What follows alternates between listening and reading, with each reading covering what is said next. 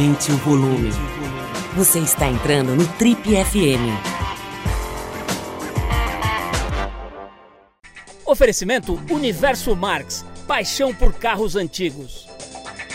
Oi, aqui é o Paulo Lima e a gente começa agora mais um Trip FM, o talk show da revista Trip.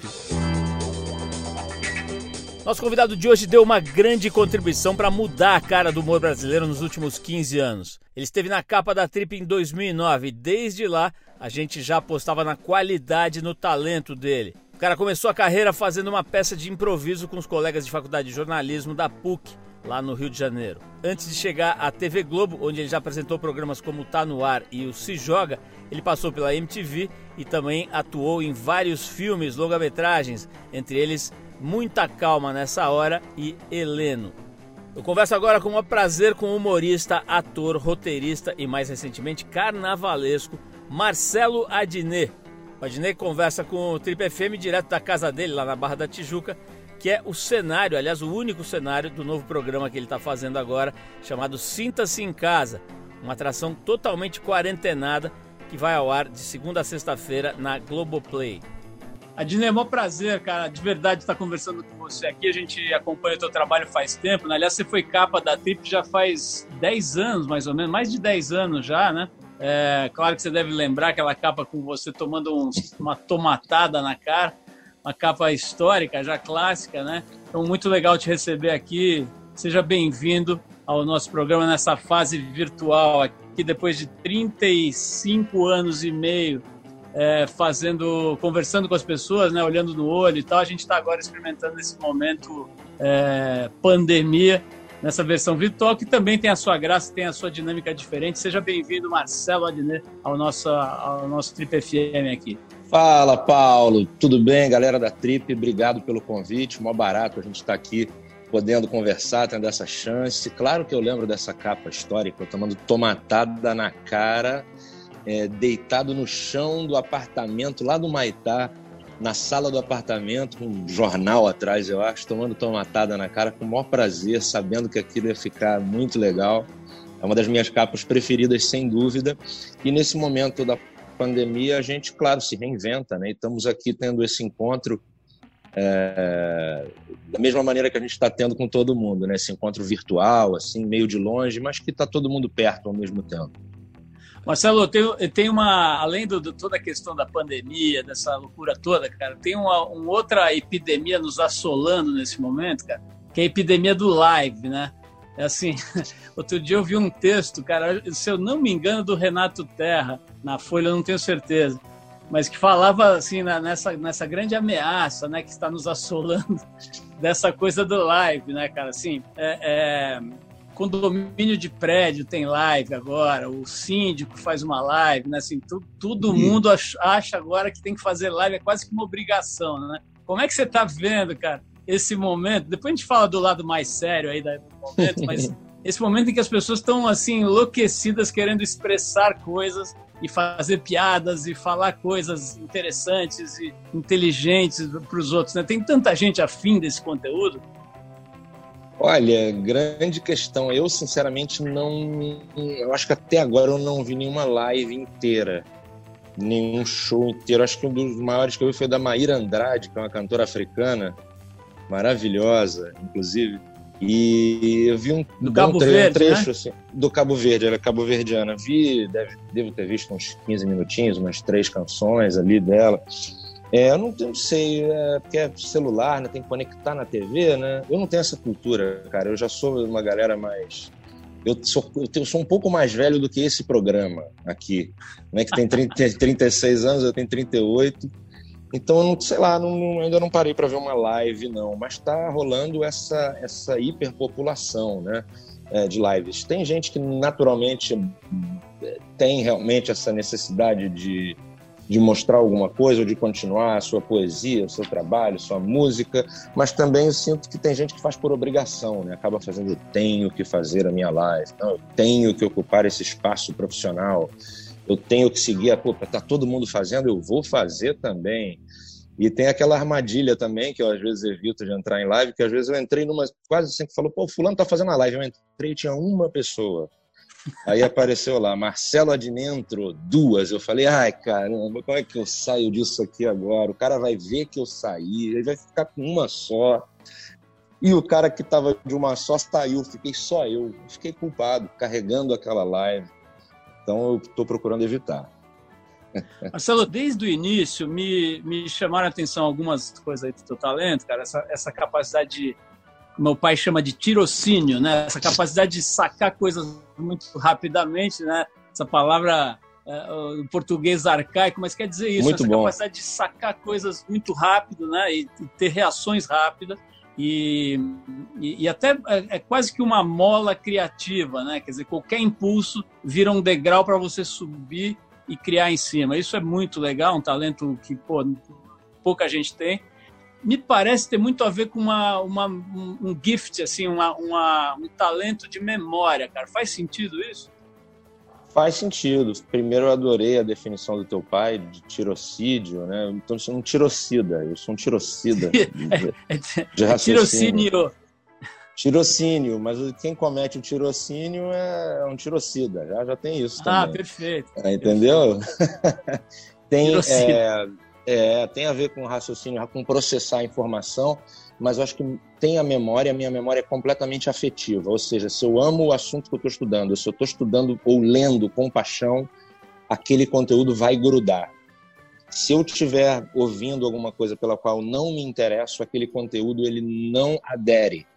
Então, talvez isso seja uma escolha de memória. Eu talvez não tenha uma memória assim tão grande, eu não consigo decorar, por exemplo, um CPF, é, quando eu vou fazer uma transferência bancária, eu tenho que ir lá, CNPJ, eu entro duas ou três vezes.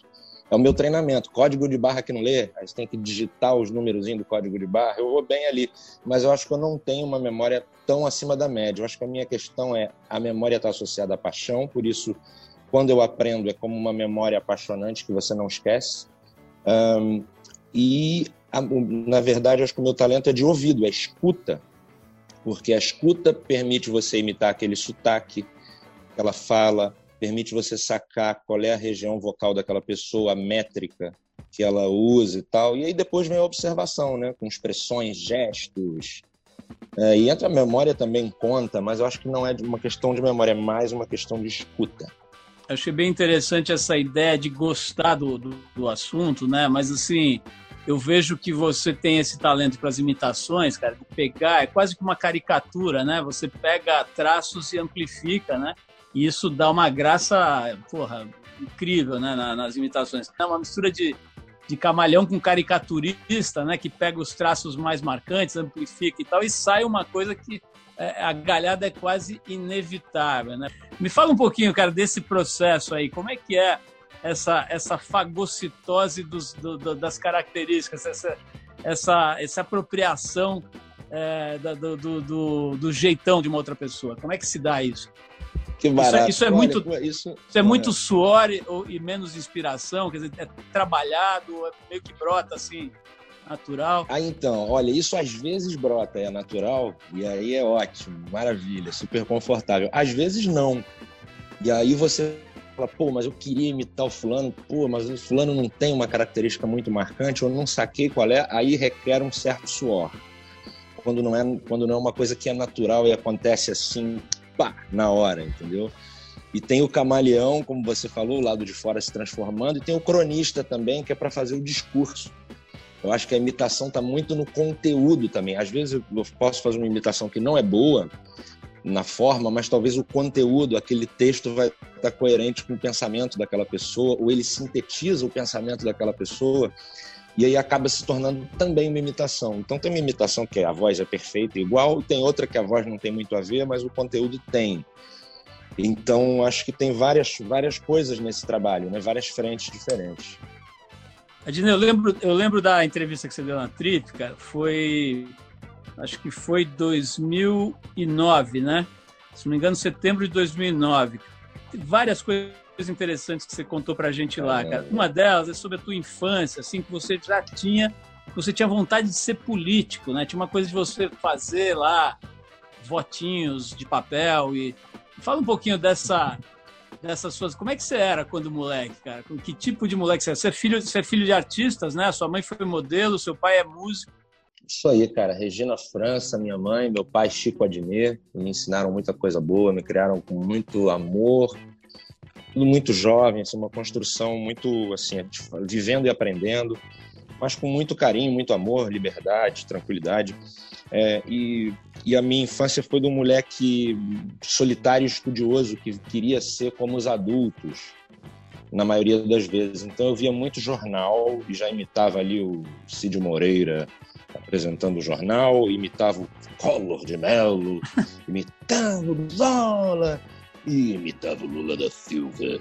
E toda a balofa também, todos aqueles que participaram da eleição de 89. Então eu lembro muito de eleição, para mim era um negócio fantástico. Aquela eleição foi fantástica, de fato. Eu não sei, das que eu vi, foram das mais. O processo eleitoral foi muito fascinante, os debates, aquelas figuras, vários medalhões da política e alguns novatos, e aí o Collor correndo por fora e chegando. Foi uma eleição muito, muito interessante, muito dramática, né? com reviravoltas e tal. E, e aquilo me marcou bastante. Então comecei a fazer algumas imitações ali e também durante a adolescência um menino mais recolhido, portanto eu lidava muito com os livros, eu lia mais do que eu leio hoje eu estudava é, línguas ou coisas que me interessassem, sempre fui monomaníaco. Eu tenho uma mania, eu mergulho nessa mania até bater no fundo do poço, aí eu volto para refazer o trajeto, para reconhecer o trajeto de volta, e aí vou no fundo do poço de novo e volto de novo, e aí, e aí eu vou cavar outro buraco com outra mania. Tive várias manias, tive mania de xadrez, mania de astronomia, mania de ônibus, linhas de ônibus do Rio de Janeiro, seus trajetos e suas particularidades, mania de jogo do bicho, de entender como funcionava o sorteio, se era sorteio, se não era, o que, que era, como é que era. Hum, mania agora que eu estou vivendo é mania de samba. Né? Fui compositor do samba da São Clemente e ganhei uma junção no Botafogo Samba Clube, que é quando um samba ganha junto com outro, os dois se misturam. Mas tive lá no desfile na Sapucaí e esse ano já estou compondo um samba por encomenda, mas já tem mais um e tem mais um que a gente vai disputar e mais outro também. Então tem muito samba nesse momento. Assim. E você carnavalesco da escola Botafogo Samba Clube, que é da terceira divisão, o equivalente à terceira divisão, que é o grupo especial da Intendente Magalhães. Então tô indo mesmo, tô indo lá ver como é que é, assim, cavando cada vez mais e descobrindo que eu tô adorando cantar, sambar, compor principalmente.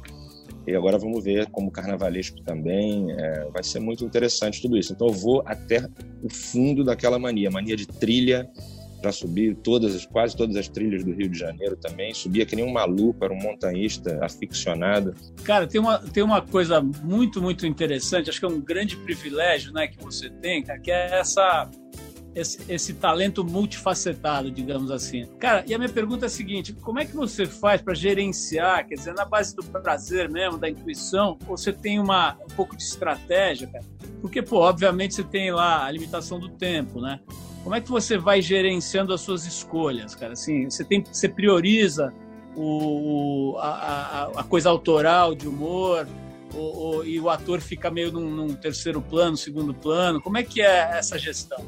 Eu tenho um método de produção de trabalho caótico, assim, de escrever muita coisa desorganizadamente, uma por cima da outra, no papel. Prefiro usar papel do que computador, não gosto de usar computador, não. É, o papel acho melhor, você visualiza a palavra, risca, muda ela de lugar. É, não sei, me comunico melhor com papel. Até fazendo um filme, que é um filme meu que está para estrear, vai estrear em breve, eu também fiz ele todo em cima de um papel da mesa do restaurante onde a gente estava. E o Augusto Cazé, que é o produtor do filme, da Casé Filmes, pendurou essa, esse papel da mesa do bar na parede dele, fez um quadro. É um processo assim um pouco caótico, eu trabalho bastante em cima da hora. Se eu pudesse, eu sempre falaria gravando, eu opa, levanto e faço. Eu gosto, eu acho a preparação chato, mas necessário. É, quando, quando é preciso se preparar, eu me preparo. Não tenho problema com isso, mas eu gosto do, do, do, caos, do desafio, do vamos lá, e agora? Por isso estou curtindo fazer o Cinco assim em casa também, que é e aí, né? Eu fiquei duas semanas aqui, três semanas quarentenado, falei, bom, eh, comecei a fazer uns videozinhos em casa de brincadeira, a Globoplay falou, veio me abordar, falou, é, vamos fazer para cá esses vídeos? Então, eu falei, vamos, vamos embora então. E assim foi. É... estou fazendo então esse momento aqui, mas o, o, o, o, método é esse. Tem muito estudo porque é interesse, é paixão. Então, para eu fazer a personagem do Big Brother, por exemplo, é porque eu estou assistindo o programa, né? assim, quarentenado. Então, aquilo acaba você absorve por osmose certas coisas, né? Então, tudo tem a ver com isso mesmo, com a vivência. A gente precisa, a gente que é criador, que é cronista, que é ator, que escreve, que é jornalista, que é a minha formação, né, jornalismo, a gente precisa observar, mais do que ser observado. Né? Isso é muito difícil. É, para mim, principalmente, sair por aí, observar sem ser observado, como? É o contrário, né? Então, a gente precisa, eu preciso um pouco do ócio para produzir qualquer coisa. Todo minuto que eu produzo de conteúdo de trabalho, pode ter certeza que tem dois minutos de ócio. E que desses dois minutos de ócio tem um minuto, um minuto e meio de prazer seja o prazer de assistir a uma série, ouvir uma música ou sei lá, qualquer coisa. Então, eu funciono também assim, eu preciso assim como uma panela de pressão, preciso que saia um pouco de ar para que eu consiga absorver de novo. E assim vai. É, Marcelo, cara, eu queria falar um pouquinho com você sobre essa, vamos dizer assim, os efeitos, todos os efeitos, né, cara, desse susto, dessa surpresa, dessa revolução que tomou de assalto o planeta, né, cara? Muito rapidamente, a realidade foi subvertida completamente, né? Quer dizer, tudo que você pensava, tudo que você fazia teve que ser checado, rechecado, muitas vezes reinventado. É, coisas acabaram, vidas foram levadas, né? Estão sendo é, é, levadas e, e, e, acabando repentinamente. Primeira coisa, cara, é, como é que é a tua relação com a morte, né? Porque isso é, uma, é um dos efeitos subjetivos dessa história, né? de repente, para muita gente, né? A morte é uma coisa que acontece com os outros, né? Especialmente para os jovens, né? E você é um cara bem jovem ainda. É, é um negócio distante, né? Talvez um dia, se eu tiver, se eu der azar, né? É, de repente, cara, isso vem para perto, né? Você joga ali uma grande angular, assim, uma, na verdade, uma teleobjetiva aproxima essa imagem de todo mundo, né? Como é que bateu isso para você? Você tem medo disso? Olha, todo mundo tem que ter uma situação desconhecida, né? Eu defino essa situação como desconhecida. Ninguém sabe ao certo é, quando vamos sair de casa, se quando sairmos de casa será definitivo, haverá um rebote do coronavírus, não haverá. Haverá a possibilidade de grandes eventos e grandes aglomerações. É, se, se, houver uma liberação, nem tudo provavelmente será liberado a partir daí. É, quanto mais longo esse processo é, mais profundas e definitivas podem ser essas, essas, essas mudanças.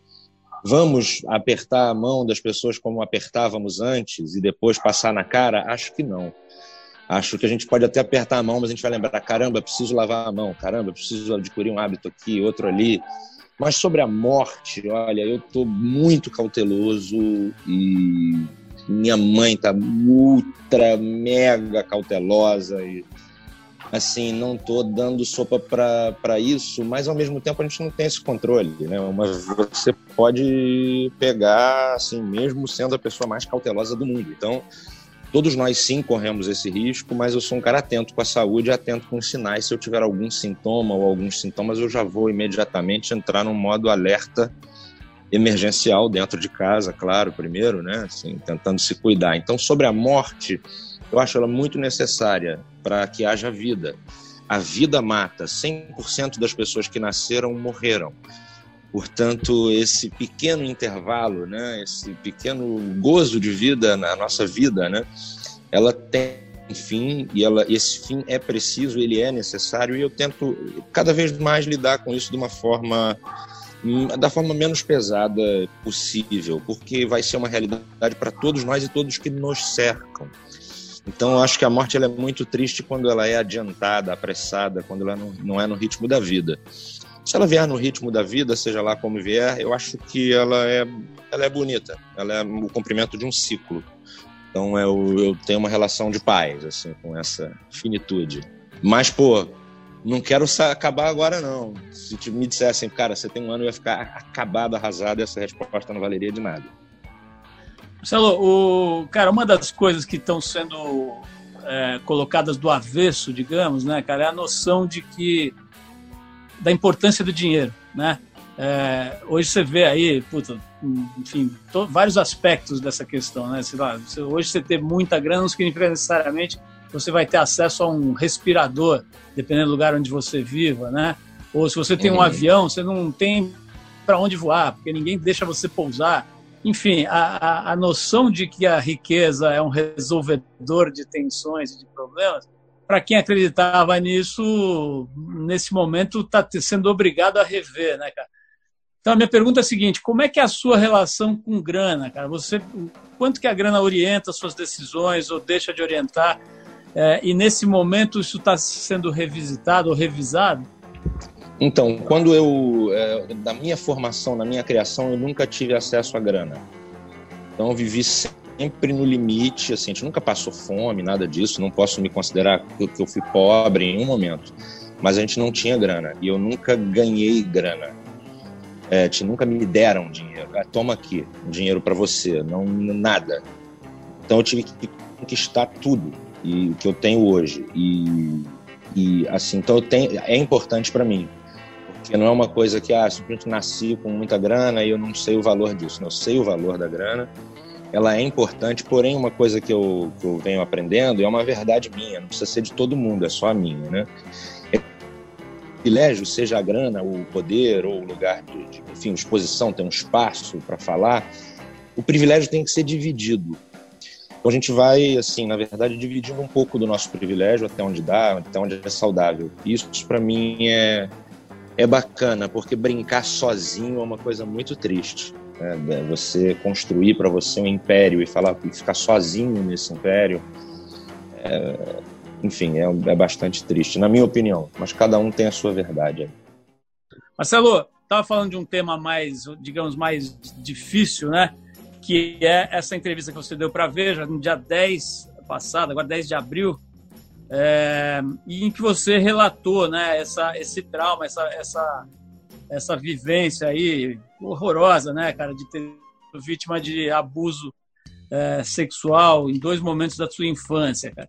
Eu achei de uma coragem extrema e você se expor dessa forma, eu achei corajoso e de fato aconteceu uma onda de, de apoios, de coisas muito bonitas sendo ditas e, e enaltecendo, inclusive, a tua, a tua força, né, de compartilhar isso tão difícil, íntima, pessoal. Mas, ao mesmo tempo, cara, veio uma enxurrada de, de retardados, né?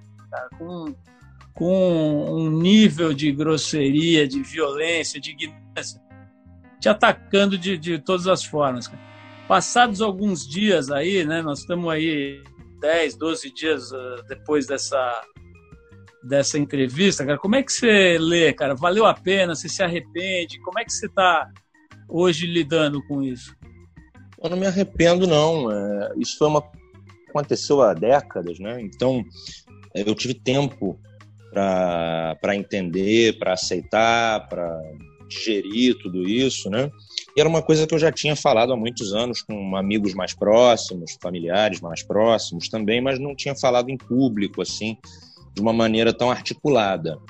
É, não foi nada planejado, a entrevista estava rolando e a gente foi tocou nesse assunto e eu emendei falando das minhas experiências. É, de maneira natural, porque eu acho que o tabu ele é para ser dito e eu acho que a vítima é vítima. Né? A gente tem esse mecanismo, sim, que culpa a vítima sempre, né? que culpa a vítima após a vítima revelar o crime, né? seja é, é principalmente crime sexual, né? em que a vítima é culpada, ah, você gostou, você que provocou, é, enfim, eu tinha sete anos de idade. Assim, é, é, eu acho que ninguém que, pô, sabe, as pessoas têm filhos e sabem que isso, isso não é verdade, entendeu? Que isso é simplesmente um crime, um crime hediondo, né? É, então, o falar não é por mim. No meu caso já foi, eu já já digeri toda a dor que, entendeu? Que isso causa, que isso mas essa marca ficou, isso não me define hoje, não só isso, muitas outras coisas me definem. Então, a minha voz de dizer, não, rolou isso, né, é algo que, na verdade, eu faço pelas pessoas que são vítimas de abuso sexual hoje. Né? Pelas mulheres, pelas crianças, principalmente, né? São as principais vítimas. E os meninos também, meninos jovens também são abusadíssimos e falam pouco sobre isso, porque a nossa cultura os classificaria como: ah, o cara é viado porque porque foi vítima de um abuso sexual. Né? E, pô, é claro que isso, é, além de ser homofobia, né, um ataque homofóbico, é, um, é extremamente preconceituoso. Então tem uma coisa de missão civilizatória aí, entendeu? De, de pegar as pessoas que fizeram acusações, não acusações, mas que falar, é, que escreveram, no caso, né, coisas horripilantes e, é, e muito feias e mover um processo contra elas. Não é, e não é para mim, não é que eu vou, o que, que eu vou ganhar com isso? Né? Eu vou perder um pouco de tempo, perder um pouco de dinheiro para acionar advogados, etc., como eu já fiz, não é saudável eu ficar lendo insultos a mim mesmo quando eu tinha sete anos de idade, e isso vai machucar mais do que o trauma em si, né? Claro, mas assim, é, eu faço isso não, não é por mim, não é uma causa não é egoísmo para mim, é pelos outros, porque o abuso sexual é uma pandemia. Ele acontece todos os dias, à nossa volta, a gente não sabe, porque o abusador se beneficia desse momento violento e pavoroso e de ataque às vítimas para agir, que ele sabe que se a vítima abrir a boca, ela vai ser descreditada e isso torna, isso faz com que o campo seja muito fértil para o abusador. Então, por isso que eu é, fiz questão de, faço questão de falar sobre isso, se for perguntado, claro, é, e faço questão de, de fincar essa bandeira aí e dizer, pô, isso aqui é um campo grave, isso não deve ser um tabu, deve ser algo encarado por nós, é, sabe, pais, mães, etc. E que a gente lide com isso em vez de ignorar esse assunto e chutar ele para baixo do tapete. Marcelo, te surpreendeu, cara, a, o grau e a, a vilania, assim, desse lado negativo dessa, dessas, desses ataques que você recebeu? Te surpreendeu isso? Não, não me surpreendeu muito, não. É, surpreende porque você fala, pô, acho que vai ter um ou dois babaca que vão falar alguma coisa, né? E aí tem 200, 300. Você fala, caramba, ah, entendi. Então qualquer coisa que eu fizer ou falar, ou qualquer coisa que eu de íntima que eu disser vai ser usado como moeda para tacar na minha cara, para descreditar é, a minha crítica, a minha palavra, o meu trabalho. É isso, né? A gente está vivendo um momento de assassinato de reputações, de moer reputação, de perseguição, né? de perseguições, de humilhações, de bullying, de negações, de, de retrocessos, e isso é, é, condizente com o momento que a gente está vivendo. Para a gente ir terminando, é, você, a gente está vendo hoje, cara, os pensadores de todos os tipos tentando ponderar sobre o que está acontecendo, né? Como você falou, é uma coisa inédita, né? E, e, desconhecida. E tem muita gente boa tentando refletir sobre isso no mundo todo, aqui no Brasil e tal. É, eu andei lendo pelo menos dois pensadores brasileiros respeitáveis, cara, que disseram mais ou menos o seguinte: cara, esquece, não vai mudar nada. A hora que descobrirem a vacina, volta tudo ao que era antes. O banco deixa de ser bonzinho e dá dinheiro. O, o se é que está sendo bonzinho, né? Mas, enfim, é, é, todo mundo que está ficando é, mais solidário deixa de ser. O ser humano já, teve, já viveu 500 pandemias e problemas parecidos e guerras, e depois volta tudo atrás. O ser humano é uma experiência que não deu certo. E outros tantos pensadores, né, achando que realmente vai ser um marco importante, está sendo, né, um negócio que vai é, realmente ser um divisor de águas e que o mundo não voltará a nada parecido do que já foi. Né, começa uma, uma nova normalidade em algum momento, com parâmetros completamente revisados e provavelmente um mundo mais humanizado. Com qual dessas vertentes você se alinha? Eu a coluna do meio, claro. Eu acho que as coisas são sempre na área cinzenta, nunca são né, assim tão ou maniqueístas, ou é 8 ou 80, né? Eu acho que é coluna do meio. Acho que é claro que as instituições, etc., já estão, de certa forma, né, assim, pouco se lixando, né? Esse discurso de volta a trabalhar aí, né? É, por mais que, claro, a economia é uma preocupação real, temos que trabalhar por isso, sim, isso é uma preocupação, mas jogar os outros, assim, trabalhem aí para saiam, é uma irresponsabilidade, porque nós não sabemos o que que tá, é, o que que é, quais são é, né, realmente se a gente quando vamos ter uma cura, quando vamos ter uma vacina, quando isso vai acontecer. Se a gente relaxar a quarentena agora, a tendência é que ela dure mais ainda. Então, quanto mais você respeitar a quarentena, menos tempo quarentenado você vai ficar, logicamente. Né? Então, eu sou um pouco mais do lado esperançoso. Né? mas mais para a coluna do meio, algumas coisas vão voltar ao normal e outras delas vão ser uma grande, vão servir de grande experiência. Por quê? Porque hoje a gente está vivendo uma pandemia hiperconectado. Estamos pandemizados, porém numa conexão absurda e o mundo inteiro no mesmo fla-flu. Quer dizer, as pessoas, é, a maioria das pessoas num discurso que de respeito à ciência, de respeito aos estudos, de respeito à quarentena, e uma minoria considerável, de, são quatro líderes mundiais, se eu não me engano, o nosso está incluído, o Brasil está nesse seleto clube de quatro líderes que não reconhecem ou relativizam a pandemia, a gripezinha, não sei o quê. Né, estamos nesse lamentável G4, aí junto com a Nicarágua, Turcomenistão e talvez a Coreia do Norte, não me lembro o quarto.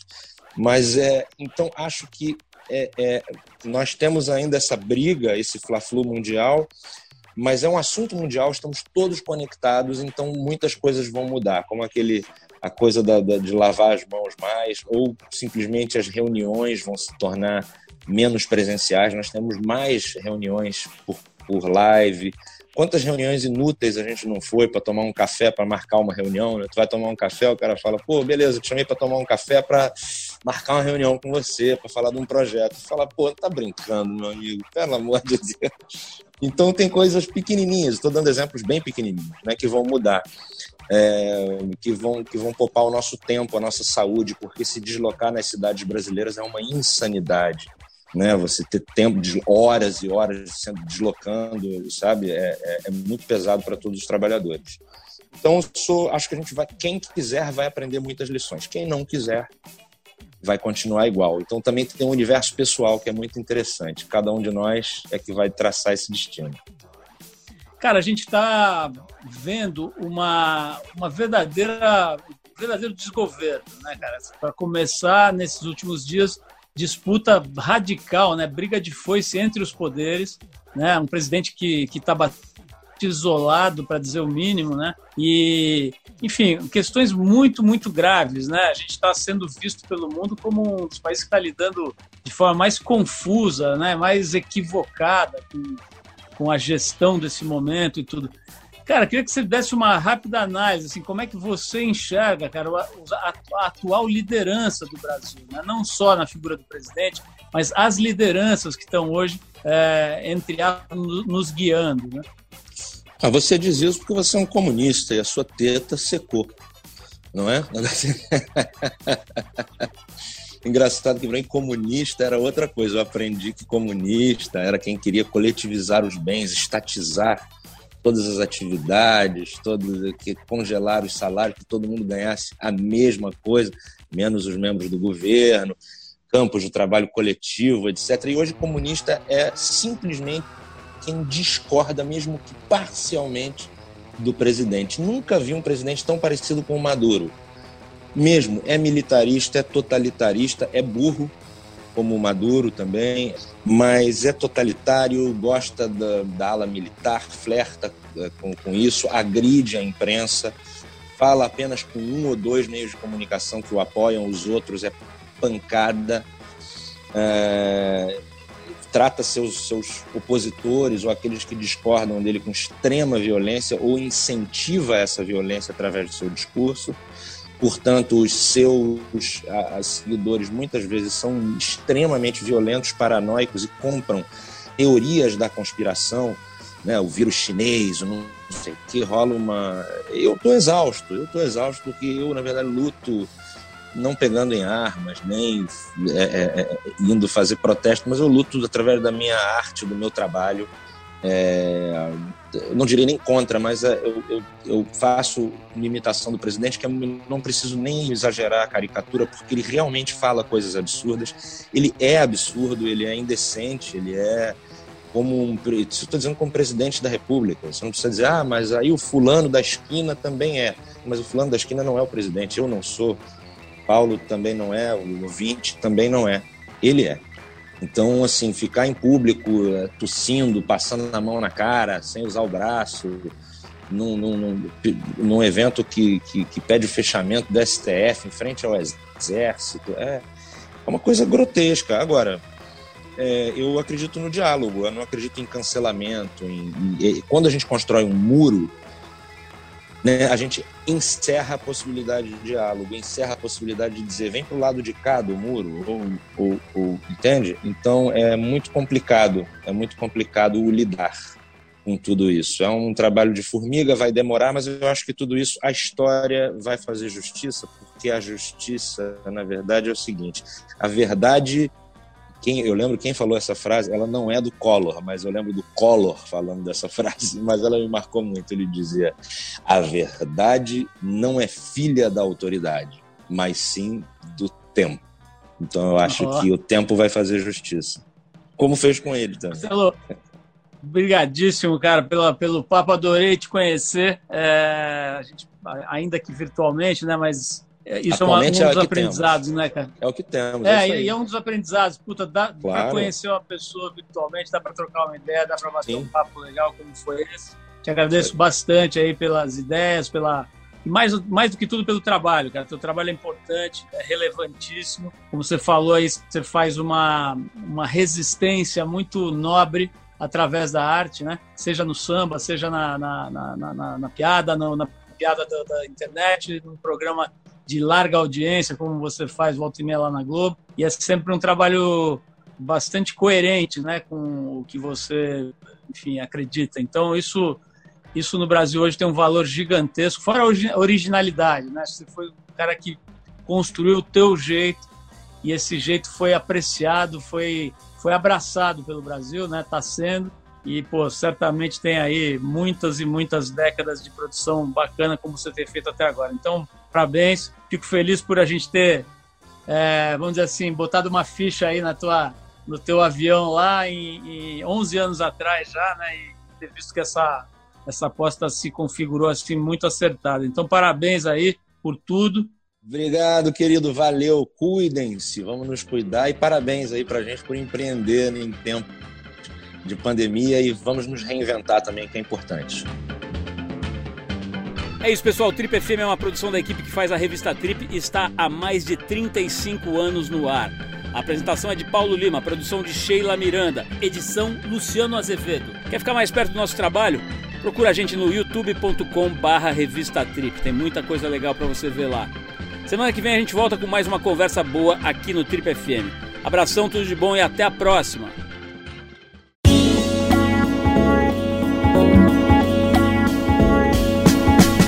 Você ouviu Trip FM.